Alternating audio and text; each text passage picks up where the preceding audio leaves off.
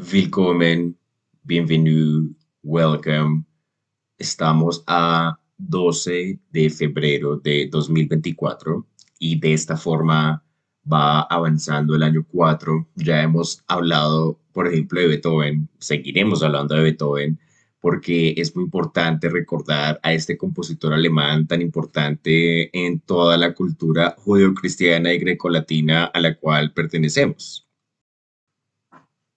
Bueno, pues lo que queda de la cultura judeocristiana y grecolatina, que es el occidente, sí, lo que se puede rescatar después de dos guerras mundiales en el siglo XX y etcétera, pues bueno, podemos rescatar, por ejemplo, la música, sus compositores, es algo que vale la pena recordarlo, recordarlo también en el marco de los estudios de traducción, ya que la profesora Amparo Hurtado, eh, pues ella formula 14 modalidades de traducción, una de esas modalidades de traducción se llama, bueno, por un lado habíamos hablado de la traducción de canciones, entonces, bueno, hablamos de traducir una canción, etcétera, pero es que si hablamos de música clásica, de compositores como Beethoven, Mozart, Johann Sebastian Bach y etcétera, allí no podríamos hablar de canciones porque pues eh, ellos no solo escribieron canciones, escribieron óperas, arias, en fin, o sea, digamos, esas formas musicales tienen otros nombres, entonces, bueno, Allí más bien hablaríamos de una modalidad de traducción que se llama la supratitulación. Entonces, eso es algo que uno lo ve cuando uno va a ver ópera, por ejemplo. Eh, hace unos meses eh, volvieron a, abrir al público el auditorio León de Grave acá en Bogotá, pues lo estaban remodelando ahí en la Universidad Nacional. Y eh, los chicos del conservatorio presentaron versiones de Parsifal, y, cantaron zarzuelas y etcétera. Entonces uno ve el cantante, sí, el que está haciendo su interpretación en el escenario y en la parte de arriba uno ve como una banda así magnética donde están pasando los subtítulos, porque pues usualmente en los, la ópera es en italiano, la ópera es en alemán, es en francés, ¿sí? Incluso eh, en el español de España ponían el subtítulo en español para que uno lo pudiera leer. Eso se llama supratitulación. Entonces la gente que sabe las lenguas, los textos de esas óperas, de esas áreas, de esas, de esas formas musicales, pues se pone a traducirlas y, y exacto, y hay, hay teatros que les van a comprar su traducción, su subtitulación y en fin, y etcétera. Y bueno, exacto, hay gente que traduce muy bien, hay otras traducciones que pueden mejorar y etcétera. Bueno, es todo lo que le echamos cabeza acá en este podcast dedicado a la teoría y por supuesto la práctica de traducción por ejemplo, el Instituto de Bellas Artes de México, ¿sí? Hizo una producción de Fidelio y allí, pues, en el video de YouTube uno puede ver que hay una subtitulación hecha en español, ¿sí? Entonces uno ve a los intérpretes cantando en alemán, declamando en alemán, ¿sí? Todo un trabajo de aprenderse ese texto en alemán, memorizárselo, imaginarse la conversación. Eso también es de ir a mirar versiones y versiones y versiones de eso eh, que hay muchísimas, sí, muchísimas, entonces un trabajo de estudio muy tremendo también, eh, eh, el de los intérpretes del Instituto de Bellas Artes en México, así que una cosa fantástica. Entonces, volviendo a la subtitulación, a la traducción, en fin, a la traductología, allí pues hay alguien a quien le pagaron, alguien se tomó la tarea de, hacer la traducción al español, ¿sí? Entonces, por ejemplo, pues uno puede ver la traducción de El área de Marcelina, ¿sí?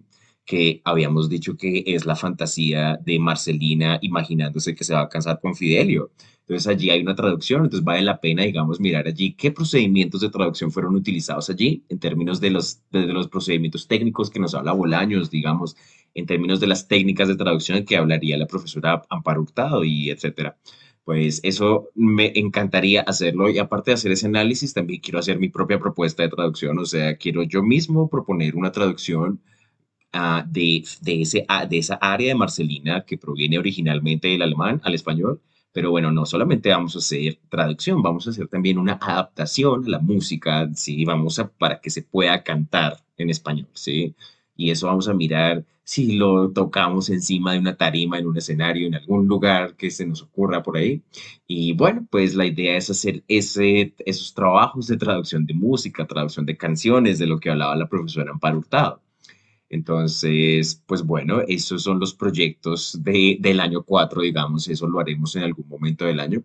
Muy importante dedicarle pensamiento al personaje de Marcelina porque a veces en la vida uno es ese personaje de Marcelina Marcelina es un personaje patético, un personaje que al final de los acontecimientos de Fidelio termina sola y llorando y lamentándose porque se fijó en Fidelio, pero Fidelio no era lo que ella esperaba, ¿sí? Entonces de eso se trata Fidelio, para que si algún día tienen la oportunidad de verlo, vayan y vean eh, la ópera de Fidelio, la única ópera de Ludwig van Beethoven, porque pues habíamos explicado que Beethoven escribió más que todo fue sinfonías, ¿sí? O sea, escribió nueve sinfonías, una de ellas es el himno a la alegría, ¿sí? Una de ellas es la quinta de Beethoven, ¿sí? Que eso se ha vuelto versiones en salsa y etcétera. Y por otro lado escribió muchas cosas para piano, escribió muchas, muchas cosas para piano, una de ellas fueron las sonatas, ¿sí? Entonces una sonata de esas es lo que se conoce como la sonata patética la sonata patética de Beethoven en Do menor tiene tres movimientos, entonces eh, corría el año 2011 y yo me iba a graduar del el bachillerato. Entonces mi bachillerato fue muy particular porque yo los últimos, eh, los tres años de los últimos tres años, ¿cierto? Noveno, décimo y once, pues yo tenía un proyecto a final de año que era hacer un recital. Entonces yo estudié en lo que se conoce como un colegio técnico, que pues obviamente es el centro Don Bosco, entonces hemos explicado que Don Bosco es un personaje que vive en el momento del Risorgimento italiano, ¿sí? que es un momento al finales del siglo XIX, donde Italia se está unificando y en fin, entonces los salesianos de Don Bosco sí salen al mundo con sus obras y llegan acá a Colombia incluso y fundan, por ejemplo, el Colegio Centro Don Bosco, en fin, eh, en Antioquia hay muchos salesianos también y etcétera. Digamos, acá en Colombia tenemos mucho que ver con los salesianos, con los salesianos de Don Bosco, que se llaman así por el santo que se llama San Francisco de Sales, ¿sí? Porque Don Bosco creía mucho en San Francisco de Sales.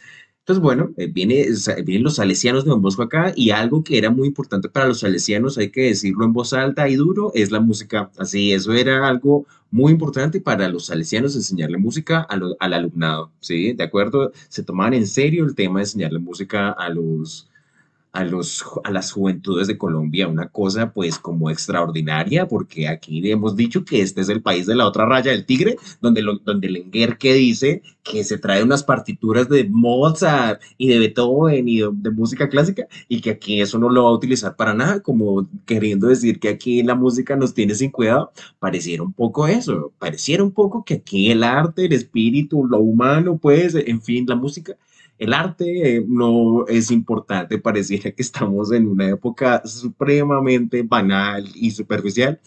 Y en ese contexto, unos que sí se tomaban en serio la música eran los salesianos de Don Bosco. Así, eso hay que decirlo en voz alta.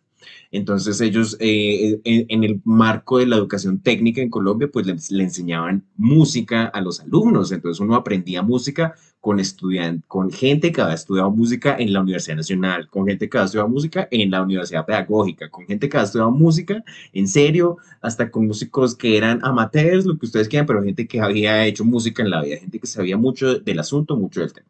Entonces uno aprendía gramática musical, uno aprendía de hecho a leer, o sea, eso no era la clase de flauta, ¿de acuerdo? Eso no era la clase de flauta donde uno no le enseñaba ni siquiera a poner bien los dedos, sino es, ahí aprendíamos a leer partituras de Beethoven, de acuerdo a leer a Johann Sebastian Bach y a leer a todos estos compositores, eh, pues judio-cristianos, grecolatinos, europeos, en fin, porque pues eso, digamos, lo traen efectivamente los salesianos, los salesianos que son italianos, que son, pues, Italia es un país muy importante en lo que consideramos el occidente, y, los austriacos, digamos, Beethoven toda la vida va a estar en Austria, digamos, la, última parte de su vida, toda la vida va a estar en ese en Austria y es ahí donde él va a estrenar sus sinfonías y sus sonatas. Eh, Austria tiene que ver también ahí de paso con el mundo de Italia y eso es nada más y nada menos que una cosa que se conoce con el nombre el Tirol del Sur.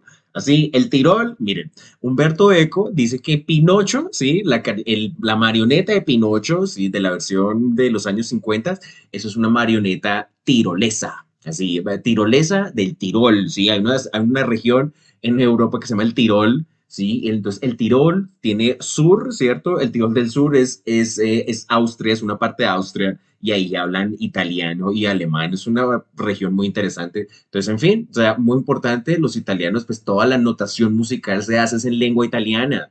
Muy importante uno saber italiano si también sabe música. Entonces, pues bueno, los salesianos un poco intentando rescatar la música también, lo poco que queda de nuestra tradición judio-cristiana greco-latina, de lo poco que es el occidente, eh, en tiempos donde hay muchachitos de 20 años que dicen ser posmodernos, o sea, que ya superamos la modernidad y vamos en tal cosa como posmodernidad, es equivocado. Entonces, vamos rescatando estas cosas importantes de la modernidad, todas estas cosas importantes del occidente, como por ejemplo la música, la música de Beethoven. Entonces los salesianos ponían a los chicos a, hacer recitales cada final de año. Entonces yo tuve que tocar Bach, Beethoven, ¿ok? Y otras cosas, Chopin, ¿sí? Muchos de mis compañeros tocaron nocturnos de Chopin, ¿sí? Entonces, pues mi recital de 11 fue nada más y nada menos que el primer movimiento de la patética. Entonces, tocar el primer movimiento de la patética cuando uno tiene 16 años es una cosa como de hazaña, ¿sí? Es una cosa como de que increíble las capacidades que ven los otros, pero son los otros, o sea, no necesariamente nosotros vemos que somos capaces de grandes hazañas, sino son los demás es una cosa que me parece que es equivocada de, de, nuestro, de nuestro haber, ¿sí? de nuestra existencia diaria. O sea, que uno cree que las, las, las, las gallardías y la valentía y lo bueno y lo chévere por allá lo hacen los otros y uno no cree que uno también lo hace que uno también puede hacer cosas en grande, pero los demás al mismo tiempo como que sí nos ven potenciales y sí nos ven un montón de cosas buenas, como por ejemplo un profesor de piano puede ver un chico de 15, 16 años, puede ser capaz de interpretar lo que es la patética, pero ustedes se pueden ir a escuchar lo que es la patética y bueno, eso digamos es una hazaña que pongan eso a tocar y si uno es capaz de grandes cosas desde muy temprana edad, por si nos queda alguna duda de ello, entonces, esas son las lecciones del año 4. ¿sí? El año 4 eh, eh, es muy importante por Beethoven porque hemos hablado de, de Ama Inmortal, la película de Gary Oldman, desde el año 1994. Fidelio se estrena en 1814, sí, es el estreno de Fidelio. Y hay otro aniversario ahí de una sinfonía que es de 1824, no recuerdo ahorita cuál es, pero también hay otro aniversario ahí de Beethoven. Entonces, muy importante Beethoven en el año 4 también. Así que, bueno, seguiremos hablando de proyectos y de cosas que tenemos por ahí. Por ejemplo, queremos hacer una versión en salsa de la patética, ¿sí? O sea, como ustedes imagínense el, estudio revolucionario que cogió Richie Ray Bobby Cruz para hacer sonido bestial, eso mismo es lo que yo quiero hacer. Quiero coger la sonata patética de Beethoven y volverla una salsa así impresionante. Entonces vamos a ver cómo surge ese proyecto en los espacios donde interactúan las lenguas, los pueblos, las culturas, los espacios de Amparo Hurtado, de Sergio Bolaños, de Conchita Otero, de procedimientos, de estrategias, de técnicas de traducción, de música, de cine, de literatura, del habla, de la escucha, de la lectura de la quinta habilidad del lenguaje, del mero acto de traducir,